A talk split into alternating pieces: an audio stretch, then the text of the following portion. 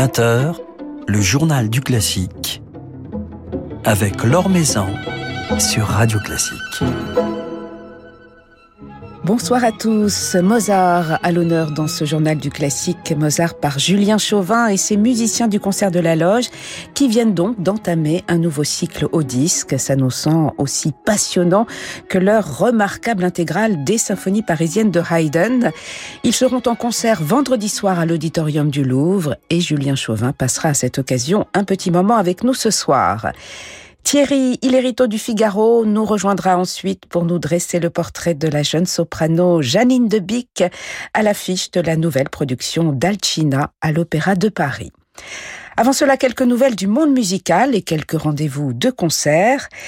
Fermé pour trois semaines en raison du confinement imposé par le gouvernement autrichien, l'Opéra de Vienne a décidé de mettre en ligne gratuitement sur son site quelques grandes captations réalisées dans ses murs, des opéras et des ballets, dont quatre œuvres de Wagner. Philippe Gau vous en dit plus dans son article publié sur le site de Radio Classique.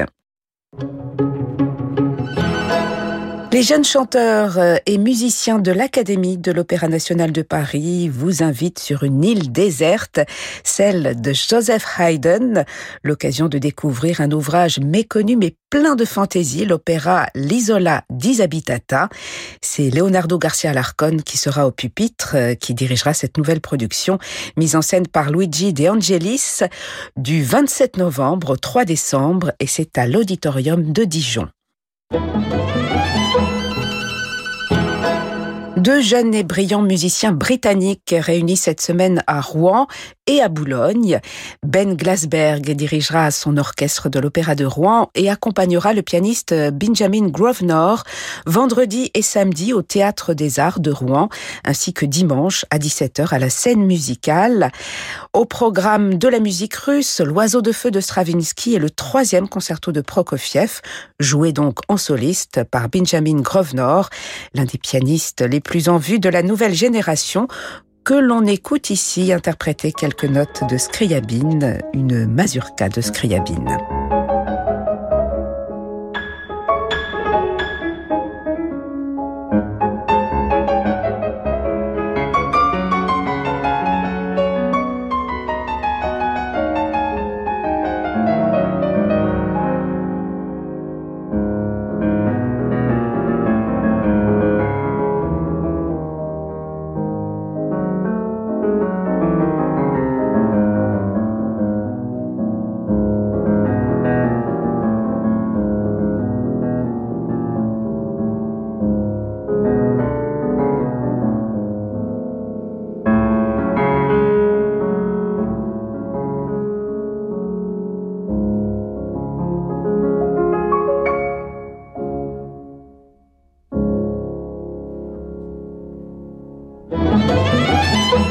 Maison sur Radio Classique.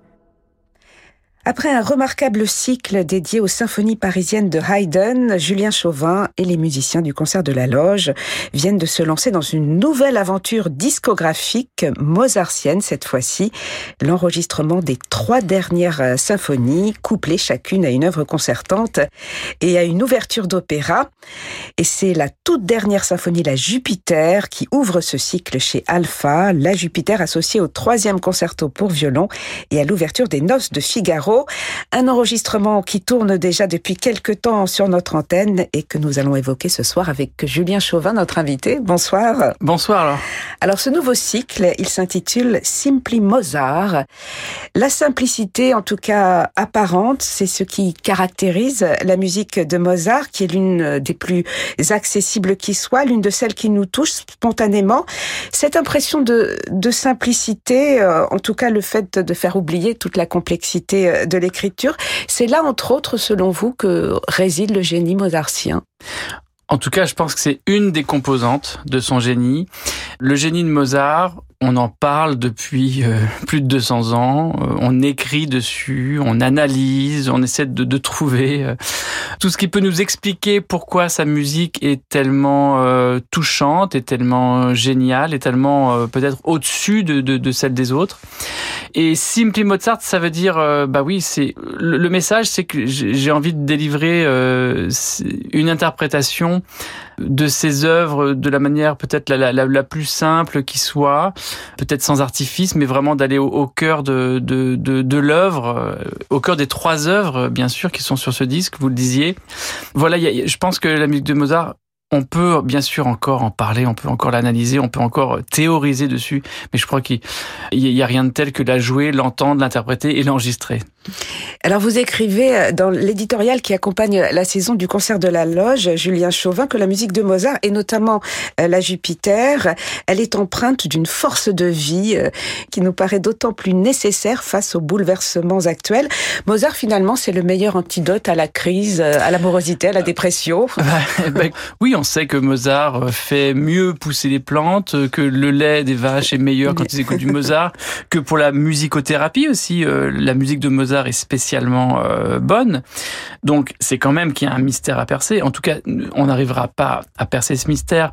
Mais quand je dis force de vie, c'est que il, écrit ça euh, en effet à la fin de sa vie qui est courte. Il est quand même en pleine possession de ses moyens euh, physiques, intellectuels, et c'est une musique qui est montée sur sur ressort. C'est une musique qui est vraiment au-delà du vivant et en tout cas qui nous a aidés puisqu'on a enregistré cet album pendant le confinement. Elle nous a vraiment aidés à, transfigurer ces moments.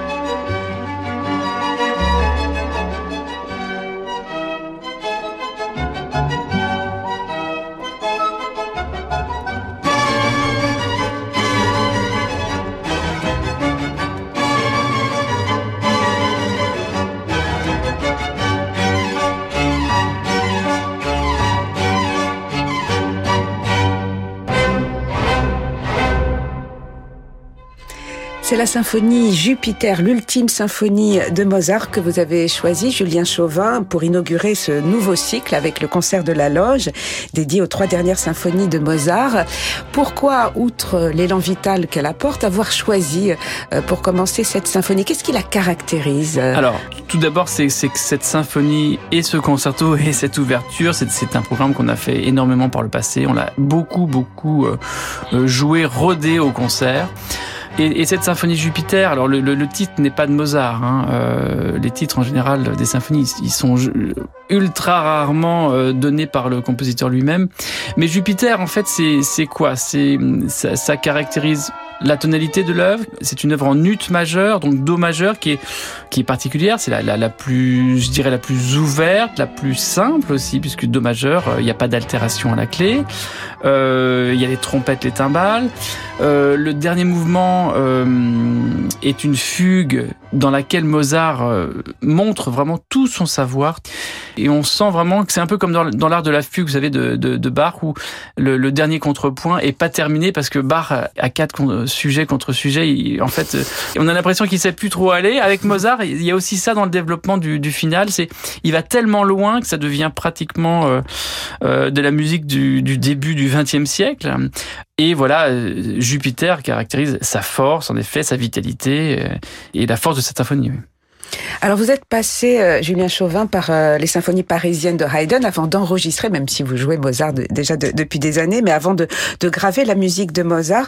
Dans quelle mesure euh, fréquenter ces symphonies parisiennes permet d'éclairer votre inter interprétation de l'œuvre de Mozart? Alors parfois on fait le chemin inverse, on joue tout Mozart et puis on se dit ah bah Haydn aussi il y a des belles choses, on devrait oui, parce qu'on néglige un peu Haydn par rapport à Mozart. Hein. voilà et donc et donc du coup le, le projet des symphonies parisienne, euh, on l'a vraiment choyé pendant cinq ans, à, à, vraiment ressortir de son œuvre euh, instrumentale symphonique à Haydn toutes les couleurs, les caractéristiques, tout ce qui mm, appelait l'imaginaire euh, de l'auditeur. Mais Haydn et Mozart, bien qu'étant frères euh, de cœur, euh, et d'ailleurs euh, écrivant ces symphonies dans les mêmes années, hein, entre 1785 et 1788, ils ont quand même, ils ont quand même euh, un vocabulaire et, une manière de raconter la musique qui est très différente, peut-être plus narrative chez Haydn. Et Mozart, avec cette symphonie et, les deux autres qui font partie du cycle des, des, trois dernières symphonies qu'il a écrites, on est quand même dans quelque chose de sacré, c'est-à-dire que chaque note est utile, chaque note confère une atmosphère, une entrée de hautbois, une tenue de corps. Chaque passage va être euh, vibrant, va être euh, d'une importance capitale. Ce qui est le cas aussi chez Haydn, mais on n'est pas dans la même narration. Chez Mozart, on va être vraiment touché directement euh, directement au cœur avec avec ces thèmes euh, qu'on retiendra évidemment euh, extrêmement facilement aussi.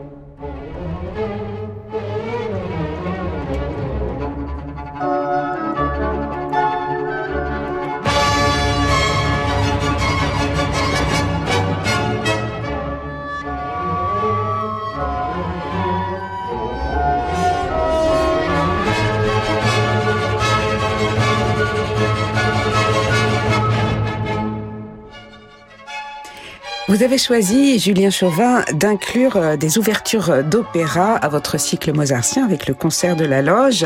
Vous commencez avec l'ouverture euh, des Noces de Figaro pour ce premier volume. C'est une façon aussi de souligner la dimension opératique, théâtrale de la musique symphonique de Mozart. Vous qui avez admirablement souligné justement la théâtralité des symphonies parisiennes de Haydn.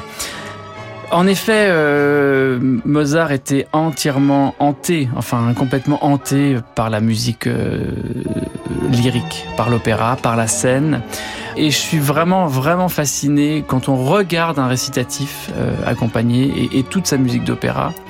Je suis, je suis, vraiment très, très marqué, admiratif par le lien euh, qui unit euh, la partition d'accompagnement à celle du texte, à celle des chanteurs. Et c'est une beauté, c'est une beauté qu'on a parfois du mal à révéler euh, au public parce que enfin c'est une multitude de détails mais chaque mot euh, dans l'opéra est souligné par un trait instrumental par un instrument euh, par une couleur par une tonalité.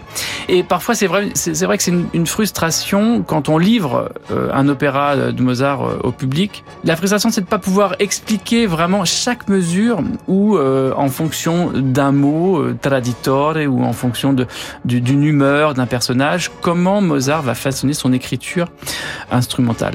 Pour moi, le lien, il est très fort justement entre l'ouverture des noces et la symphonie Jupiter, ou d'ailleurs le, troisième concerto pour violon, parce que euh, sa musique théâtrale, elle est néanmoins indissociable de sa musique instrumentale. Pour nous, ça c'est une manière de, de, de, se réinventer, en tout cas de, de se dire bon, on est face à une, à une œuvre instrumentale. Attention, là on vient de jouer l'ouverture des noces avec tout ce que ça comporte, parce que l'ouverture des noces, il y a, y a, tout dans l'ouverture, oui. tous les caractères, euh, les, les tonalités, et toute la tension, la, la vitalité aussi. Et qu'est-ce qu'on fait donc quand on est face à une œuvre orchestrale? Comment euh, moi, moi je positionne vraiment les musiciens pour leur dire mais qu'est-ce qu'on ressent, qu'est-ce qu'on imagine là, qu'est-ce qu'on voit comme personnage défiler. Et c'est très important pour nous de nous mettre dans la peau euh, d'un compositeur d'opéra quand on joue une symphonie.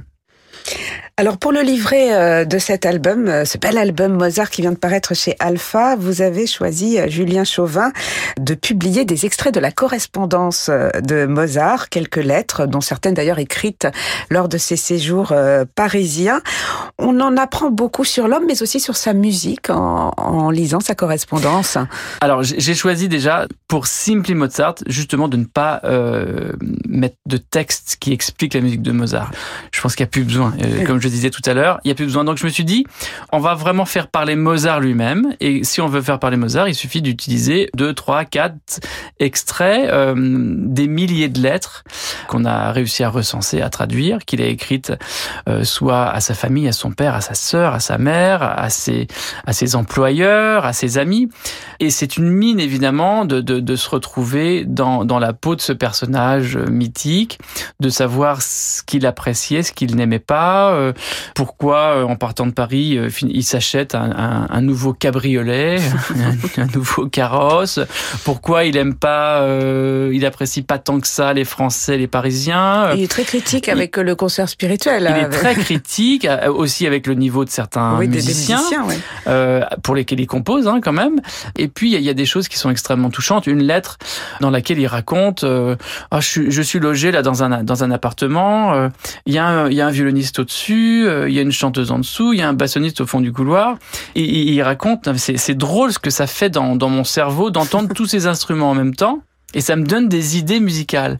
C'est une image que je trouve géniale parce que on imagine tout à fait un musicien entendant des bruits à droite, à gauche, au-dessus, en dessous. Et l'idée que ça va lui donner pour euh, pour composer, pour euh, mariage d'instruments, euh, de sonorités, de dynamique, tout ça. Donc c'est pour ça que j'ai voulu euh, vraiment le faire parler, euh, utiliser des extraits euh, qui sont vraiment par parfois très drôles de sa correspondance, parfois très touchants. Il perd sa mère euh, à Paris d'ailleurs hein, euh, pendant l'été 1778. On ressent, on ressent vraiment tellement de choses. Ah, on ressent aussi parfois une des, les mensonges, l'hypocrisie vis-à-vis de son père qui l'attend, qui essaie de le joindre. Ils peuvent ne pas se joindre pendant trois semaines et s'écrire au bout d'un moment, les lettres se croisent. Enfin, c'est, on est vraiment dans une autre époque et pour moi, c'était, c'était important de le, de le souligner. Voilà donc euh, ce nouvel album, le premier de votre euh, nouveau cycle mozartien, Julien Chauvin, qui paraît chez Alpha. La musique de Mozart que vous allez jouer en concert avec le concert de la Loge, vous serez le 25 novembre à Puteaux et le 26 à l'auditorium du Louvre avec la 40e symphonie, donc le prochain album. absolument, puisque vous allez à Arculon. Oui, exactement. Et que vous associez à la musique euh, de Haydn dans un programme comme vous avez l'habitude de les concevoir avec des œuvres qui s'intercale au milieu d'une symphonie. Oui, oui, aussi avec un concerto euh, pour violon de, Haydn qui est très peu donné. Euh, mais d'avoir ces deux personnalités euh, l'une face à l'autre pendant ce concert, oui, ça va être assez émouvant. Et alors après le troisième concerto pour violon, ce sera un, concerto pour piano? Pour piano, exactement, pour le prochain volume l'année prochaine. Et là, c'est un rêve qui pour moi qui s'est réalisé, c'était de d'enregistrer le 23e concerto de Mozart avec Andreas Steyer. Et d'ailleurs, on, on, a enregistré la partie de ce disque le mois dernier à l'Arsenal de Metz. Voilà donc une euh, riche actualité, une riche saison pour le concert euh, de la Loge avec euh, d'autres belles perspectives en compagnie de Sandrine Pio, d'Eva Zaitchik, d'Adèle Charvet, de Jody DeVos. Ces liens que vous entretenez, Julien Chauvin, avec les chanteurs, on pourrait citer également Philippe Jarouski, avec qui vous étiez en, tournée ces jours-ci. Il y aura également Véronique Jans et Patricia Petitbon. Ces liens avec les chanteurs, ils sont essentiels pour vous, aussi importants que les liens avec les, les musiciens. Oui, en tout cas c'est un véritable bonheur de, de, de, pouvoir accompagner ces chanteurs euh, dans des programmes qu'ils ont vraiment envie de, de, chanter, de donner sur scène. Je, je leur demande toujours ce qu'ils ont envie de faire, ce qu'ils ce qu'ils rêveraient de faire euh, ou ce qu'ils n'ont pas fait. Euh, ça dépend de, de l'avancée de carrière de chacun. Euh, si c'est Sandrine Pio, c'est pas pareil que si c'est Adèle Charvet. Et en fait, c'est c'est de leur leur laisser cette latitude à la fois de choix, parfois de répertoire, mais aussi au, au moment du concert des répétitions, qu'ils arrivent à, à, à nous transcender et à ce qu'on fasse ce qu'on fasse vraiment de la musique ensemble et que ce soit ce soit extrêmement fluide en tout cas. Ces chanteurs, vous les retrouverez dès le mois de janvier avec un requiem pour Napoléon que vous donnerez à Bruxelles et en février à l'Arsenal de Metz et avec euh, plusieurs programmes et également en compagnie de d'Eva Zaitchik euh, qui tourneront à Quimper, euh, à Narbonne et sur bien d'autres scènes. La prochaine, les prochaines, ce sera celle de Puteaux le 25 et l'auditorium du Louvre le 26. Merci beaucoup Julien Chauvin d'avoir passé un moment avec nous. Merci à vous.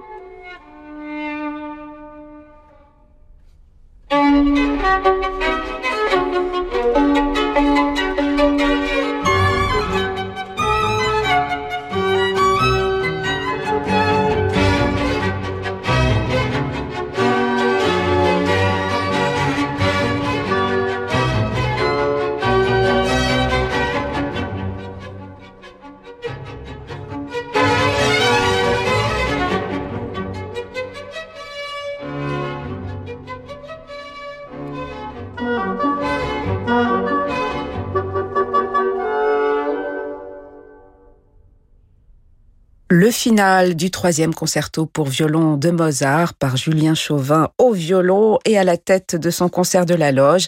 Un nouvel extrait de ce bel album Simply Mozart qui vient de paraître chez Alpha. Nouvelle génération de Thierry Lériteau avec le Figaro. Bonsoir Thierry. Bonsoir Laure. Alors ce soir, vous nous emmenez aux Antilles. Oui, des Antilles, en plein sous les feux de l'actualité, mais ce n'est ni de Guadeloupe ni de Martinique dont nous allons parler ce soir, non. Les Antilles qui nous intéressent sont indépendantes depuis plus de 50 ans et elles ne sont plus sous giron français depuis le XVIIIe siècle. Je veux parler de Trinité et Tobago, état insulaire bien connu de la mer des Caraïbes qui vit naître, voici un peu plus de trois décennies, une chanteuse à la voix proprement irrésistible, mais dont le nom commence tout juste à se faire connaître en France, Janine Debic. Elle sera à partir de ce jeudi et jusqu'à la fin du mois de décembre la tête d'affiche de la production du moment au Palais Garnier, la reprise d'Alcina de Handel dans la transposition désormais classique de Robert Carsen, tout en perspective majestueuse, en élégance et en scénographie savamment architecturée. Une reprise qui bénéficiait surtout d'une distribution assez exceptionnelle. Jugez plutôt Sabine Devielle en Morgana, Gaël Arquez en Ruggiero, Roxana Constantinescu en Bradamante et bien sûr Janine Debic en Alcina. Exactement, je vois que vous suivez. Lors notre soprano sensualité féline, timbre de velours, médium dont la couleur ambrée, chaude et lumineuse fond des plaines vous ensorcelle, y est proprement impérial. Gageons que ce rendez-vous en mode majeur avec le public français qui voit tout à la fois ses débuts sur la scène de l'Opéra de Paris et sa toute première Alcina ne sera que le commencement d'une riche histoire d'amour entre les lyricophiles hexagonaux et la chanteuse, d'autant qu'il se murmure qu'on pourrait la retrouver très prochainement au Festival d'Aix-en-Provence, peut-être dans un célèbre titre de Bellini. Allez, je vous laisse deviner. À suivre, donc, ce qui est sûr, c'est que Janine de Bic, dont la carrière a pour le moment été essentiellement jalonnée par Mozart ou Handel. On se souvient qu'elle était l'héroïne de Rodelinda à l'Opéra de Lille sous la baguette d'Emmanuel Haïm en 2018. Eh bien, cette carrière devrait la mener dans les saisons à venir bien au-delà des rivages baroques ou mozartiens. Alors, il faut dire, Thierry, que la chanteuse ne veut surtout pas qu'on l'enferme dans des cases. Non, elle a en cela une vraie personnalité déjà très affirmée et un appétit du répertoire qui pour elle n'est pas étranger à la culture de son île natale, une culture très métissée, car rien au départ, ne la prédestinait à faire carrière à l'opéra.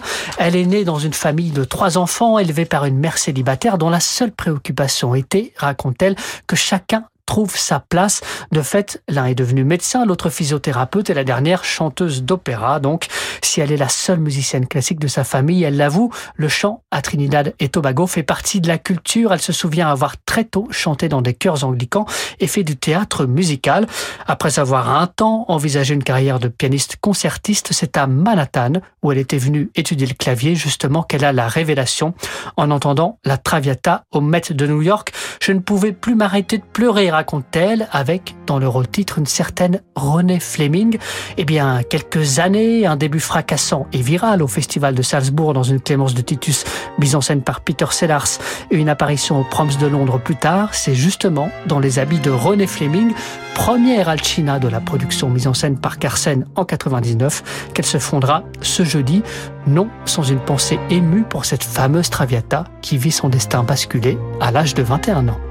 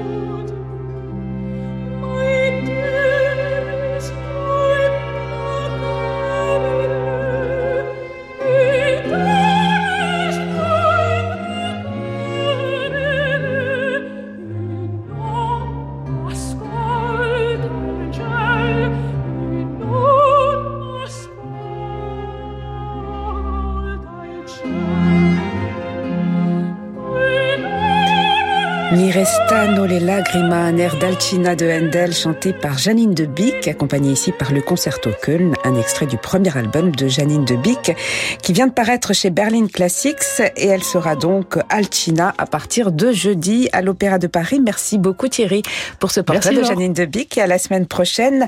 Merci à Bertrand Dorini qui réalisait cette émission. Demain, nous serons en compagnie de Raphaël Pidou et François Xavier Scooter, directeur artistique et président de l'association Talent et Violoncelle. Très belle soirée à tous. Je vous laisse en compagnie de Francis Drezel.